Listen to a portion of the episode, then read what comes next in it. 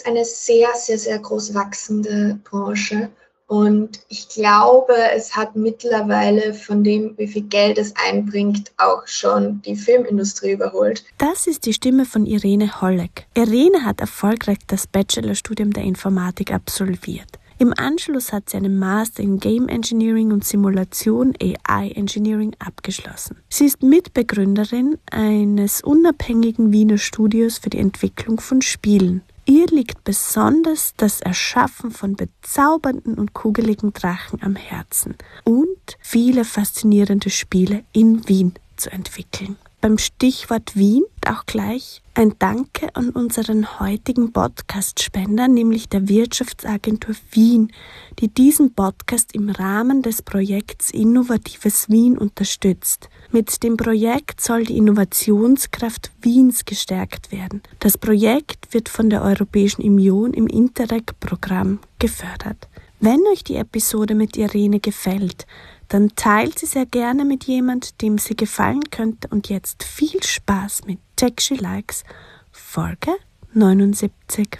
Du hast dich für ein Bachelorstudium Informatik entschieden. Wie kam es dazu? Also ich war auf einem sprachlichen Gymnasium und dann war ich auf der Best und habe mir halt die Sachen angeschaut, was es für kreative Studien und äh, Collegs gibt. Irgendwie ist es von dem klassischen grafischen Kolleg immer mehr in Richtung Informatik gegangen, weil mir aufgefallen ist, hm, es existiert Medientechnik, es existieren Jobs in der Spielebranche.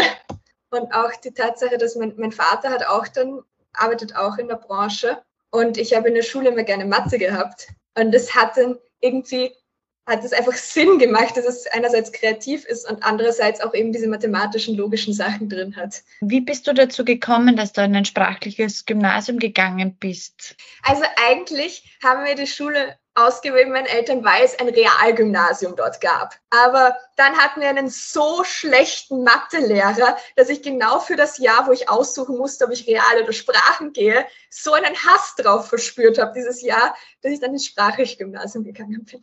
Aber ich muss sagen, ich mochte es auch sehr gerne, weil ich hatte dann Latein und Altgriechisch und das sind erstaunlicherweise auch sehr logische Sprachen, wenn man mal die Grammatik und so weiter da hinten durchgeht. Ich habe das tatsächlich auch schon mal von einer anderen Frau im Podcast gehört, dass das gar nicht so weit weg ist, Latein von der Mathematik, wie man vielleicht glauben möchte. Ich hatte auch das Gefühl, dass das sehr klaren Regeln folgt, aber man muss auch dazu sagen, dass ein großer Teil bei den Schularbeiten und so weiter war, wie schön dann tatsächlich die Sätze waren. Das war ein bisschen schwierig, dann umzuschalten zwischen dem Analysieren von dem Text und dann nachher wirklich einen gut lesbaren Text zu fabrizieren, der dann auch nicht nur technisch korrekt war, sondern auch gut geklungen hat. Was hast du dir darunter vorgestellt unter der Informatik? Also ich habe es mir vorgestellt als kreative Mathematik und ich bin immer noch der vollsten Überzeugung, dass es kreative Mathematik ist.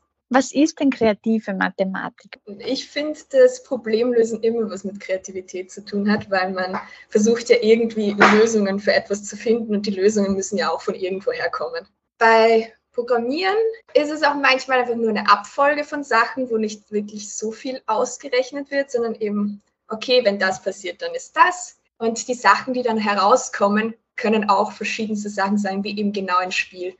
Womit hast du denn als Mädchen, als Kind gespielt? Ich hatte sehr viele Puppen, einfach weil ich sie sehr toll gefunden habe. Aber ich habe auch so eine Carrera-Bahn gehabt, ich hatte Eisenbahnschienen und ich hatte einiges an Spielekonsolen, wo ich immer gerne die Spiele gespielt habe, wo man selber die Levels erstellen konnte. Und dann habe ich anstatt das Hauptspiel zu spielen immer irgendwelche Level gemacht. Spielst du heute auch noch? Ja, genug. ich würde jetzt nicht sagen alle, aber doch durchaus sehr viele Informatikerinnen, Informatiker haben eine hohe Affinität zum Spielen, zu Computerspielen. Warum? Warum glaubst du, ist das so? Sehr viele Spiele, vor allem die komplizierten, haben auch ziemlich klare, dedizierte, logische Systeme dahinter, wo man auch eben überlegen muss, okay, welche Skills wähle ich jetzt aus, welche Entscheidungen treffe ich im Spiel oder auch, selbst wenn es um schnelle Reaktion geht, man hat meistens trotzdem eine Auswahl von Kombos, die man auswählen muss. Und irgendwie, ja, das hat halt auch irgendwas, wenn ich das tue, dann passiert das. Und es geht auch in die Richtung, finde ich. Du hast dir ja jetzt nach diesem Informatikstudium, dem Bachelorstudium, auch für Game Engineering und Simulation entschieden und arbeitest heute auch in der Gaming-Branche. Bist du eine der wenigen Frauen dort? Es sind recht wenige. Vor allem im Master ist es ziemlich lustig. Wir hatten einen Rekord an Frauenquote und zwar einen extremen Rekord. Wir waren drei im Studium, was eine absolute Eskalation ist von 0, 1 und 2 aus den letzten Jahren. Und wie viel wart ihr dann insgesamt? Zwischen 15 und 20, je nachdem, wie viele gerade im Semester waren. Es sind ein paar abgefallen. Wie kann man sich jetzt auch deinen Job äh, vorstellen? Was machst du? Also wir haben eben die äh, Indie Games Firma und wir arbeiten gerade in unserem ersten Spiel.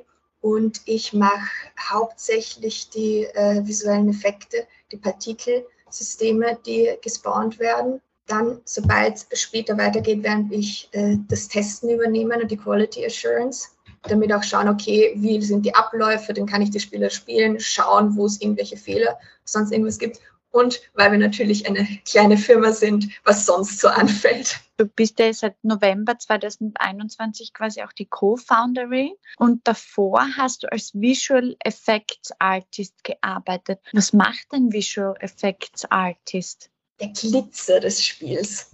Die Hauptarbeit als Visual Effects Artist mache ich eben genau bei uns in der Firma. Das, was ich davor gemacht habe, war mit Unity äh, für eine Firma Szenen gemacht und da war halt auch ein bisschen was von dem Lighting und Post-Processing drinnen. Wenn man in der Spieleprogrammierung arbeitet, dann arbeitet man ja eben vorwiegend mit Unity. Ist das deiner Meinung nach auch eine Programmiersprache, in, mit der man sofort einsteigen kann ins Programmieren? Unity ist die Game Engine. Es gibt mehrere Game Engines. Das ist nicht äh, die Programmiersprache, weil Unity und Unreal sind so die Haupt-Game Engines. Jetzt arbeiten wir mit Unreal und Unity verwendet äh, C-Sharp, eine ein bisschen abgeänderte Version von C-Sharp, aber trotzdem noch C-Sharp. Und das Unity C-Sharp ist eigentlich recht freundlich zum Einsteigen. Das heißt, du würdest quasi Unity C-Sharp durchaus empfehlen, auch als Einstieg-Programmiersprache, wenn man das Ziel hat, verfolgt, eben Spiele zu machen, Spiele zu programmieren. Prinzipiell schon aber es hilft trotzdem auch äh, nicht spezialisierte Programmiersprachen mal für die Standardsachen herauszufinden, weil die Basis ist immer dieselbe und es ist dann doch besser, eine nicht spezialisierte Basis einmal zu haben, damit man weiß, wie es prinzipiell funktioniert. Weil es gibt sehr viele Funktionen in Unity, die Unity auch schon vorgibt, wo man die dann einfach verwenden kann. Und es hat halt doch eine bisschen andere Verpackung was würdest du dann eben Anfängerinnen, Anfängern für eine Programmiersprache empfehlen? Also ich persönlich bin biased, ich mag C sehr gerne, aber C ist ein bisschen böse. Es ist extremst gut, um die ähm, niedrigen Sachen zu verstehen, also eigentlich das ganzen Low-Level-Sachen, wie der Computer funktioniert, äh, wie das wirklich interagiert, aber es kann am Anfang ein bisschen verwirrend sein. Sonst ist C-Sharp, das Standard C-Sharp, eigentlich ganz angenehm. Vor allem, wenn man dann auch sehr viele Sachen von diesem C-Sharp übernehmen kann für das Unity C-Sharp, aber eben nicht, nicht alles. Wann hast du denn das erste Mal programmiert? Tatsächlich erst im Studium, sondern, sondern auch schon davor? Also wirklich echtes Programmieren, was nicht mit solchen, es gibt sehr viele Spiele, wo man halt mit Blobs programmieren kann die verschiedene Sachen, wo man sie verbinden kann. Also wirklich mit Code im Bachelor. Wie war das für dich? Wie ging es dir da? Die, die ersten zwei Semester habe ich mich schon ein bisschen verloren gefühlt, weil sehr viele Leute aus der HTL gekommen sind und halt das Ganze schon mehrere Jahre teilweise gemacht haben. Aber mit der Zeit und mit äh, genug Unterstützung äh, von sowohl Tutoren als auch Mitstudenten ist es dann eigentlich ganz gut vorangegangen. Wie kann man jetzt denn deiner Meinung nach andere Frauen, Mädchen dazu inspirieren, in die Spieleentwicklung, in die Spieleindustrie auch zu gehen? Ich wüsste jetzt auch nicht, wie man das wirklich speziell für Frauen interessanter machen könnte, außer einfach weiterhin die Möglichkeit bieten und anwerben. Wie wirbst du Frauen an? Also ich finde es schon schön, wenn bei uns auf unseren Firmenfotos die weiblichen Mitarbeiter drauf sind. Also ja, einfach herzeigen, ja, hier, da sind äh, Frauen in der Branche, hier sind Fotos auch, wo wir arbeiten. Inwieweit bist du jetzt auch immer du diese Frau, die eben da als diese Vorbildfrau auf den Fotos auch fungiert? Und hat dich das auch jemals gestört? Nicht wirklich. Ich kann mir alle Fotos anschauen, bevor sie irgendwo hochgepostet werden. Und wenn ich nicht damit einverstanden bin, wird es natürlich nirgends hochgeladen. Und ich bin einfach sehr, sehr gerne auf den Events dabei und dann passiert es halt auch automatisch, dass ich auf den Fotos drauf bin. Was sollte man denn noch über diese Branche wissen? Es ist eine sehr, sehr, sehr groß wachsende Branche.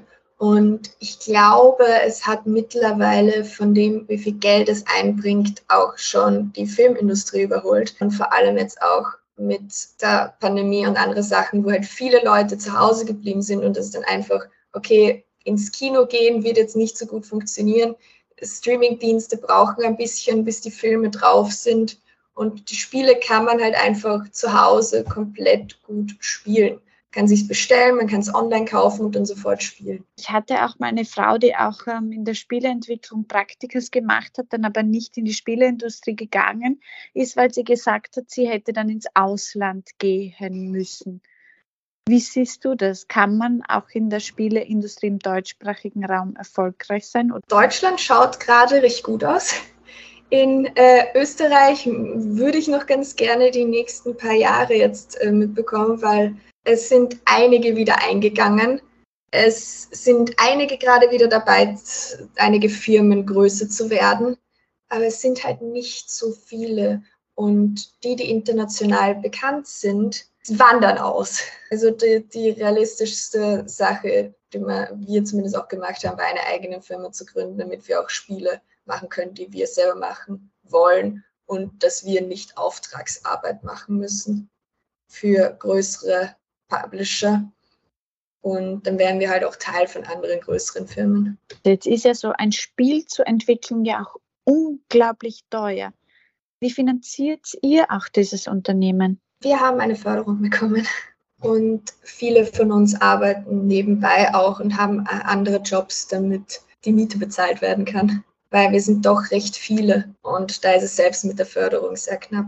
Warum bist du eigentlich auch noch nicht ins Ausland gegangen? Ich mag Wien, ich mag die Community, die wir hier haben. Es ist ein schöner Ort und ich will eigentlich nicht von all den Leuten, die ich schon kenne, auch weggehen und ich hoffe doch, wie ich schon gesagt habe, dass es mal ein attraktiverer Ort für die Spieleentwicklung wird. Und eigentlich möchte ich auch versuchen, was dazu beizutragen, dass es eben in die Richtung geht. Woran möchtest du konkret auch einen Beitrag leisten? Dass es mehr Spielefirmen gibt, die sich auch halten. Ich würde mich, es ist zumindest unser Plan, dass wir nicht sofort eingehen, was auch, naja, der Plan von jeder Firma ist. Und wir tun auf jeden Fall unser Bestes, dass wir da auch weiter existieren als tatsächlich österreichische Spielefilme. Es ist immer etwas Schönes, wenn man etwas macht und dann kommt jemand, setzt sich hin und hat einfach eine schöne Zeit damit. Und was macht denn dir außerhalb des Spielens noch Freude? Also ich, ich zeichne sehr viel, ich schreibe sehr gerne. Ja, ich habe auch ein bisschen ein paar andere äh, Crafting-Hobbys. Von manchmal probiere ich einfach neue Kunstsachen aus. Es ist einfach irgendwelche Dinge erschaffen, was kreativ, was irgendwas mit kreativen Dingen zu tun hat. Ich finde das einfach den Prozess beim Erschaffen von Dingen toll. Wenn man jetzt, so wie du gerne eben so Dinge erschafft, ist dann der richtige Platz eben auch in der Softwareentwicklung, in der Spieleentwicklung für einen? Ich, ich finde total, weil beides, selbst wenn es nur normales Programmieren ist, man erstellt dieses Programm, was Dinge tut und eventuell auch Leuten entweder einfach eine Website, selbst wenn es eine Webseite ist, Leute sehen die Website und denken sich, hm, die funktioniert gut, die hilft mir jetzt, meine, die Informationen zu finden, die ich brauche. Oh, dieses Programm löst das Problem, das ich hatte. Jetzt löst du quasi mit dem Programmieren auch private Probleme zu Hause, sei es jetzt, keine Ahnung, machst du bestimmte Dinge, ich weiß nicht, programmierst du dir ein, ein Tool, das deine Pflanzen gießt, während du abwesend bist oder ähm, dass wenn du klatscht, dass das Licht angeht. Also machst du solche Spielereien auch für dich privat zu Hause? mein, Vater und ich ziemlich lustige Dinge gemacht, was die Beleuchtung angeht. Also wir können die Lichter per App steuern und ich habe äh, eine äh, Alexa bei mir rumstehen, die ein äh, paar Sachen machen kann. Also ich spiele mich durchaus auch mit Sachen, die das ausprobieren können. Und ich habe auch schon äh, ein Skript geschrieben, was mir zum Beispiel alle Dateien umbenennt in einem Folder nach einem bestimmten Prinzip, was ich halt eingeben kann, weil manchmal kriegt man Dateien halt nicht schön benannt und will ja nicht jede einzeln umbenennen. Also verbringt man die dreifache Zeit damit, ein Programm zu schreiben, das einen nachher das zu einem macht. Du hast jetzt auch deinen Vater erwähnt. Inwieweit hatte der denn einen Einfluss auf dich? Also ein sehr großer Teil davon, oh, Informatik existiert, war zumindest einmal ein Fakt, der für mich die ganze Zeit so existent war. Ja. Wobei die ersten paar Jahre war ich der vollsten Überzeugung, einfach nicht zu wissen, was er eigentlich tut. Was sagt denn deine Mutter jetzt dazu, wenn du und dein Vater solche Spielereien macht, wie zum Beispiel mit dem Licht? Sie ist teilweise ein bisschen genervt, weil sie ist nicht so ein Fan von den ganzen technischen Sachen, aber sie toleriert es. Und sie hat dich hoffentlich auch immer unterstützt, oder wie, ja. wie stand sie oder wie sieht sie das auch, was du jetzt heute machst? Und sie ist auf jeden Fall sehr stolz auf mich und unterstützt das völlig, auch wenn sie es nicht immer ganz versteht. Aber das ist okay, sie ist einfach aus einem komplett anderen Bereich. Sollte man den Menschen, die jetzt aus komplett anderen Bereichen sind, sollte man denen das erklären? Sollte man versuchen, die zu inspirieren? Ich finde, ein gewisses technisches Grundwissen sollte mittlerweile jeder besitzen weil es sonst einfach sehr schwierig ist zu existieren, ohne dass man alle fünf Minuten Hilfe von irgendjemandem braucht. Aber wirklich detaillierte Infos oder wirklich die gesamten Konzepte dahinter, die darüber hinausgehen, über das, was man im alltäglichen Leben braucht, irgendjemandem zu erzählen, den es nicht interessiert, wirklich konsequent nicht interessiert, bringt nur geringfügig etwas ein oder zweimal versuchen, das näher zu bringen, ist auf jeden Fall es wert. Wenn man dann merkt, dass es nirgendwo hingeht, dann ja. Jetzt hat sie gesagt, ein gewisses technisches Grundverständnis ist heute eigentlich unabdingbar. Was sollte man können? Was sollte man wissen? Mit einem Computer so weit umzugehen, dass man selber seine Accounts managen kann, E-Mails beantworten kann, Online-Banking und mit einem Handy umgehen können. Vielen, vielen lieben Dank. Wenn euch die Folge gefallen hat, dann freue ich mich sehr, wenn ihr Texty Likes abonniert bei Apple Podcasts und Spotify und wenn ihr gerade bei Apple auch eine Bewertung dalasst. Für Feedback könnt ihr mich auch erreichen unter Texty Likes bei Instagram, bei Facebook, bei LinkedIn oder über meine Website www.textylikes.co.